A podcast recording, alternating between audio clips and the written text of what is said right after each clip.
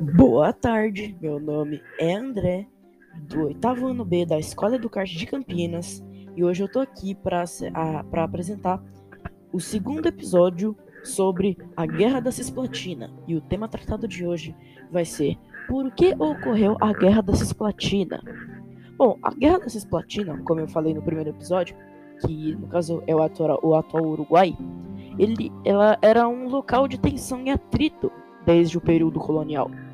A disputa pela Cisplatina teve como marco estipulado pelos historiadores o ano de 1680, quando a coroa portuguesa autorizou a construção de um forte na margem oriental do Rio da Prata.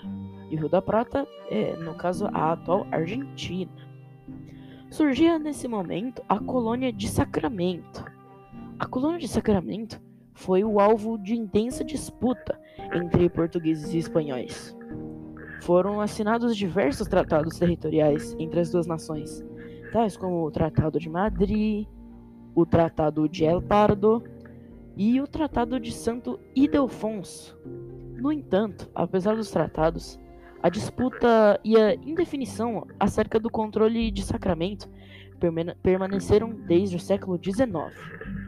Esse foi o final do episódio 2 no próximo episódio você vai ver do que eu vou falar. Fique, fiquem ligados.